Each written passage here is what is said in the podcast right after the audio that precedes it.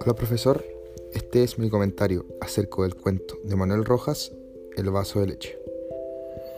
Manuel Rojas fue un escritor chileno, autor de más de 20 libros, cuentos, novelas, poemarios y ensayos. Rojas ganó muchos premios y fue muy reconocido durante su carrera, pero en 1957 ganó su premio más importante, el Premio Nacional de Literatura. Algunas de sus obras más famosas son Hijo de Ladrón en 1951, Mejor que el Vino en 1958 y El Vaso de Leche en 1959, que es la obra que comentaré a continuación. Rojas dictó cátedras sobre literatura chilena y americana en universidades de Estados Unidos. La obra se escribe en la década del 50, donde en Chile había un gran descontento social por la inflación ocurrida y causada por el gobierno, debido al fallido intento de un modelo económico de industrialización.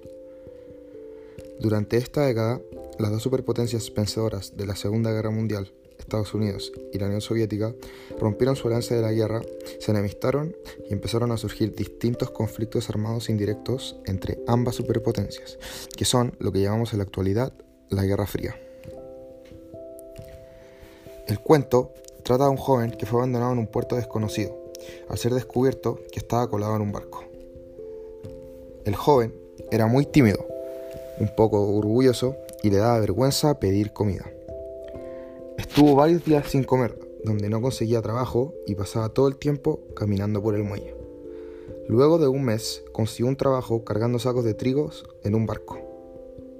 El mismo día que comenzó a trabajar en el barco, el joven le preguntó al capataz si le podrían pagar el sueldo por adelantado, y este se negó. Lamentándose y muy hambriento, el joven estaba decidido a hacer cualquier cosa por, conseguir algo de comer ese día. Buscando un lugar donde comer, encontró una lechería, donde esperó a que no hubiera nadie para entrar. El joven se sentó y la mujer que trabajaba allí le preguntó qué quería. El joven, muy callado, le dijo un vaso de leche grande y vainillas. Cuando la mujer trajo la orden, el joven comió lentamente, pensando en cómo haría para irse sin pagar. El joven comenzó a llorar fuertemente y para cuando paró de llorar, vio que la chica le había traído otro vaso de leche con más vainillas. Este las comió, luego se despidió a la mujer, le agradeció y se fue. La hora termina con el joven caminando por la playa, pensando en su familia, cuando, finalmente, y con su hambre saciada, decide acostarse y descansar. El cuento tiene un final cerrado, ya que finalmente el joven consiguió trabajo y pudo aliviar su hambre, pero no explican qué pasa después. El cuento tiene como enseñanza a nunca darse por vencido. Además, el cuento toca varios temas como la angustia, desesperación y el alivio. Personalmente, creo que esta obra es muy buena para mostrar la cruda realidad y lo que tenía que soportar este joven y muchas más personas en esa época.